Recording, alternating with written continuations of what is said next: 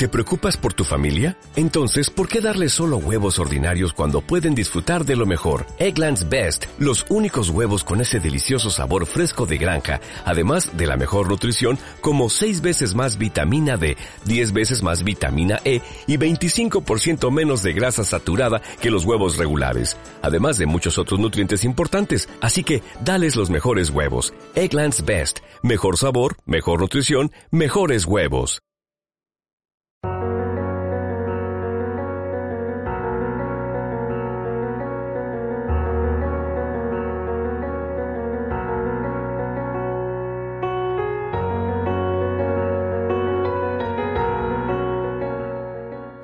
Hola, soy Enara y esto es Nevando Palabras, un programa en el que hablamos sobre libros, literatura juvenil, escritura y otros tantos temas relacionados. En el programa de hoy quería hablar sobre la, bueno, mi experiencia publicando libros y como ya sabéis, pues yo empecé a publicar unos relatos. La primera vez fue mediante un concurso, ya que mm, una chica llamada Silvia M. Díaz, que es escritora y además os recomiendo mucho sus libros porque son muy bonitos. Eh, bueno, pues ella decidió organizar esta convocatoria, este concurso eh, de relatos enfocados a la infancia, en el que los protagonistas debían pues, ser niños y tener un mensaje eh, dedicado, podía ser dedicado a cualquier tipo de público el relato, pero sí que tuviese que ver con la infancia y era una antología benéfica, por eso estuvo pues por un tiempo limitado en Amazon. Em, se recaudó dinero para la Fundación Rana que lucha contra el maltrato infantil y el abuso en la infancia y pues eso pues fue una experiencia muy bonita poder eh, ser seleccionada entre los 10 ganadores además pues con dos relatos porque em, no pudieron elegir entre, entre los que había y al final decidieron que los dos merecían un hueco en este libro y fue muy muy especial cuando me lo comunicaron cuando fui consciente de que mis relatos se iban a, iban a estar en papel, se iban a poder leer, pues en papel o en digital. Y cuando me, llevo, me llegó el libro a casa, además de que es muy bonito, pues fue genial, fue poder ver todo el trabajo de, años plasmado por fin en, en, el papel y saber que alguien había confiado en mí, además alguien que es de confianza, porque en ese momento no conocía bien a, a Silvia, pero después eh, nos hemos hecho muy amigas y no solo eso, sino que de esa antología saqué a, a otros tantos amigos, así que, así que fue genial.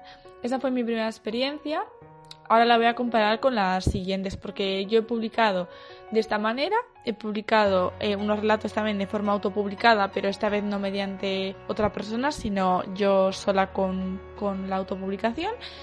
Y por último, he publicado en, editorial tradicional.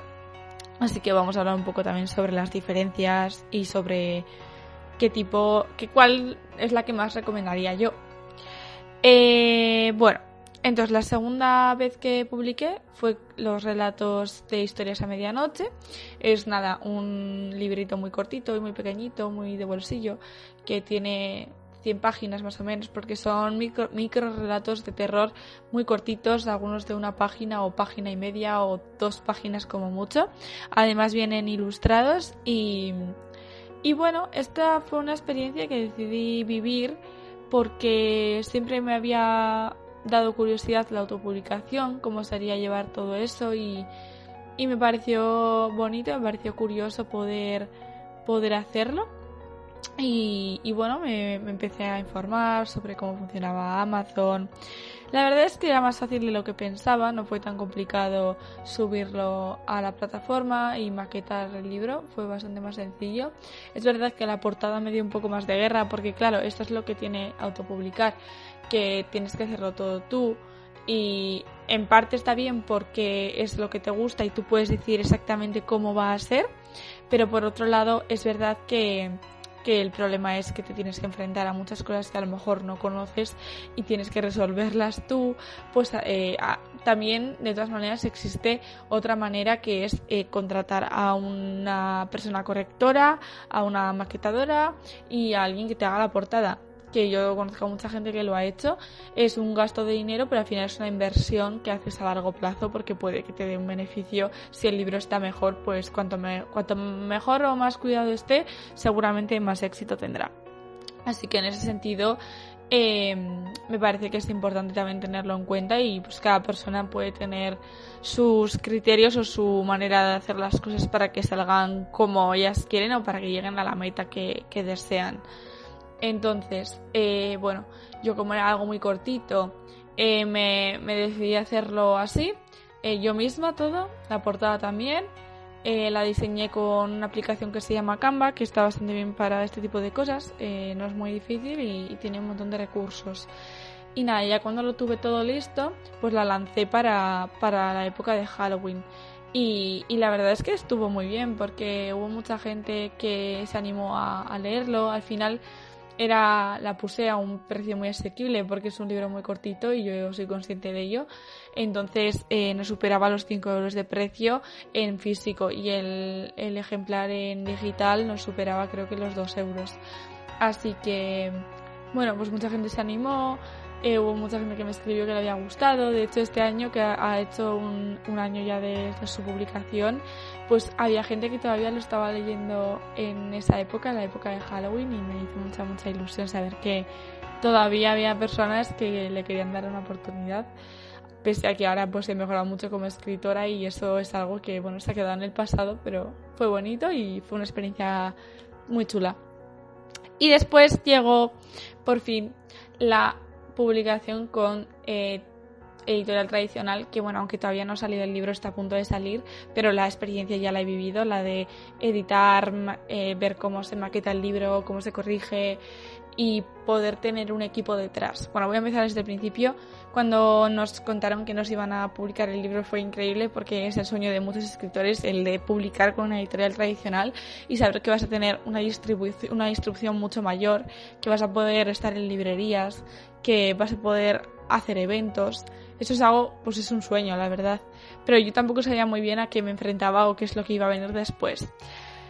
Por un lado, ha sido fantástico, ha sido una experiencia maravillosa. Creo que nuestra editora es lo más, ha hecho un trabajo increíble con el libro y se ha dejado la piel para que quede perfecto, para que quede todo al dedillo hecho, todo hilado. Eh, la ilustradora con la que pudimos contar gracias a la editorial fue increíble, nos hizo una portada preciosísima que pronto va a salir a la luz. Y, la verdad es que ha sido un proceso muy bonito en el que se nos ha tenido muy en cuenta siempre. Todo ha sido un proceso de pues sugerencias, nosotras aceptábamos o no, sugeríamos nosotras otras cosas y la editora la aceptaba o lo rechazaba o nos proponía otras cosas y siempre ha sido así como muy dinámico y muy de, muy de estar implicadas en el proceso. Así que eso me ha encantado pero es verdad que por otro lado pues también es mucho trabajo, que a veces parece que igual te lo van a hacer todo, pero no es verdad, porque tienes que estar muy pendiente de pues estar ahí en las correcciones, eh, cada día tener que revisar capítulos, después la revisión de las galeradas es de lo más duro porque al final te vuelves a leer la historia que ya has leído igual siete veces, te cansas, pero tienes que encontrar esos fallitos que no se te pasen, que no se te cuele nada y que esté perfecto para el día de la publicación. Pero bueno, está súper bien tener un equipo detrás que te apoya, que al final gestiona muchas cosas por ti que a lo mejor tú no sabrías hacer y que te asesora, te aconseja, te da su punto de vista a nivel profesional y por otro lado también se emocionan con la historia como tú, así que me ha parecido muy bonito. Sin duda es la experiencia que más me ha gustado hasta ahora. Pero, pero bueno, las otras también me gustarán mucho. Yo creo que depende de la historia y lo que necesite cada, cada historia. O sea, no veo historias a medianoche publicado por una editorial porque es muy corto. Y mis relatos, pues también creo que estuvo muy guay hacerlo con otras personas y que fuese algo benéfico. Entonces, no cambiaría nada de lo que hice en el pasado. Creo que voy a seguir probando diferentes métodos, diferentes formas de publicación. Eh, creo que es lo mejor que pues ir probando dónde te sientes más cómoda, en qué tipo de estilos te mueves mejor, con qué tipo de equipo quieres contar, o si quieres ir tú sola, o si quieres contratar a alguien. Entonces es algo que se va probando y que me parece importante para que después pues tus libros o lo que quieras publicar o sacar a la luz estén perfectos y estén donde tengan que estar. Así que bueno, esa ha sido un poco mi experiencia hasta el momento a nivel de publicación. El año que viene se vienen otras cosas de las que pronto podré hablar y podré contar más. Eh, así que seguiré probando diferentes métodos y algunos pues repetiré. Y, tengo muchas ganas de, pues eso, del 2022, de ver lo que me deparará y, y vete tú a saber, pues dentro de 3, 4 años si sigo publicando, qué habré probado y qué no. Así que bueno, os animo a probar este tipo de, de cosas tan diferentes, que lo viváis y ojalá os haya servido este podcast para, pues bueno, pues para saber un poco, para ubicaros, para saber qué opciones hay y, bueno, siempre teniendo en cuenta que hay que saber muy bien elegir dónde va a ir tu historia, saber que puedes confiar en la gente que te está dando la oportunidad, eh, hablar siempre con los autores y autoras de esa editorial, por ejemplo, para saber si están contentos, si les han hecho bien las cosas, si les han pagado o no, si han tenido problemas. Todo eso es importante saberlo de antemano y, así pues nos evitamos este tipo de editoriales piratas que a veces surgen, pero bueno, no es lo más habitual. Así que si en general la editorial o la persona que organiza el concurso te da buena espina y tienes buenas referencias, yo te animo a que tires para adelante. Y, eso ha sido todo hasta, hasta el próximo programa. Eh, un abrazo muy fuerte y que paséis un buen fin de semana. Un abrazo.